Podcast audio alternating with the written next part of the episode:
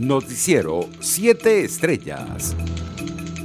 La pandemia en Venezuela está en un pico largo, alto y sostenido, advirtió este martes el infectólogo Julio Castro. El galeno aseguró que de las largas colas que realizan los venezolanos para recibir la vacuna contra el COVID-19, se han registrado varios contagios por no contar con las medidas de bioseguridad.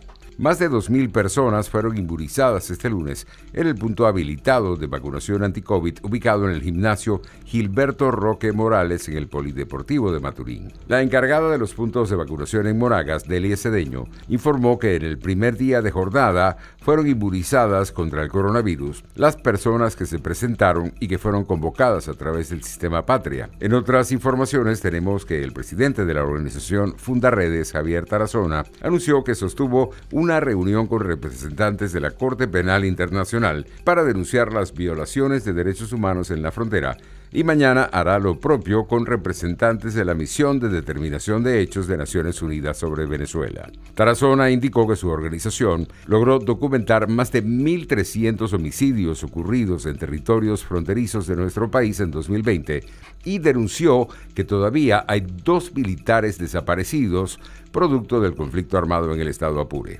El dirigente de Voluntad Popular, Marco Aurelio Quiñones, recriminó al gobierno por los hechos ocurridos en la parroquia La Vega de Caracas, que dejaron como saldo tres víctimas mortales, incluyendo a una madre de familia. En un país decente, los responsables de la seguridad ciudadana hubiesen renunciado, escribió el dirigente en sus redes sociales. El canciller Jorge Arreaza firmó el lunes el convenio con el jefe de la delegación del Comité Internacional de la Cruz Roja, Arnaud de Baquec, con el objetivo de reunificar a los niños, niñas y adolescentes venezolanos en el exterior con sus familiares o representantes que permanecen en nuestro país. Internacionales. En materia internacional, el Consejo Permanente de la Organización de los Estados Americanos realizará este martes una sesión virtual extraordinaria para abordar la situación en Nicaragua, de acuerdo a la solicitud de las misiones permanentes de Brasil, Canadá, Chile, Costa Rica, Estados Unidos, Paraguay y Perú.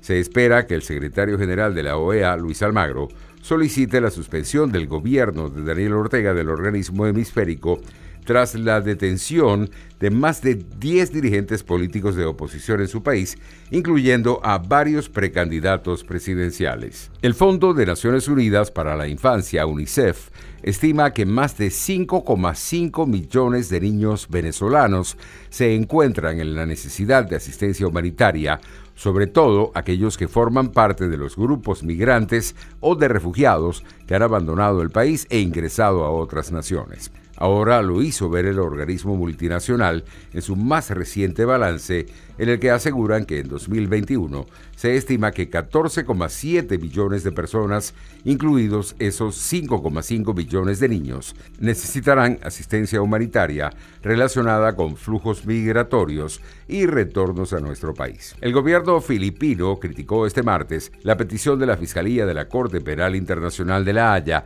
para investigar al presidente de Filipinas, Rodrigo Duterte, por crímenes de lesa humanidad en su guerra contra las drogas. El presidente nunca va a cooperar hasta el fin de su mandato, el 30 de junio de 2022, declaró el portavoz Harry Roque a periodistas tras reiterar que la CPI no tiene jurisdicción sobre Filipinas, que se retiró de ese foro. Economía. El contrabando de carne desde Venezuela hacia el norte de Santander en Colombia aumentó significativamente como consecuencia del aumento en los precios producto de los bloqueos generados por las protestas en el vecino país, según lo denunció el presidente del Comité de Ganaderos del Norte de Santander, José Eli Soto. Deportes. Y en noticias deportivas tenemos que los atletas que incumplan las reglas anti-COVID durante los Juegos Olímpicos de Tokio 2020 podrían ser descalificados de las competiciones o incluso expulsados de Japón, según el manual para los atletas publicado hoy por el comité organizador. El objetivo de estas sanciones es garantizar el cumplimiento de las medidas de prevención de contagios ideadas por los anfitriones de los Juegos y por el Comité Olímpico Internacional, que en líneas generales supondrán una estricta restricción del movimiento de los atletas y una estrecha vigilancia de su estado de salud. Noticiero 7 Estrellas.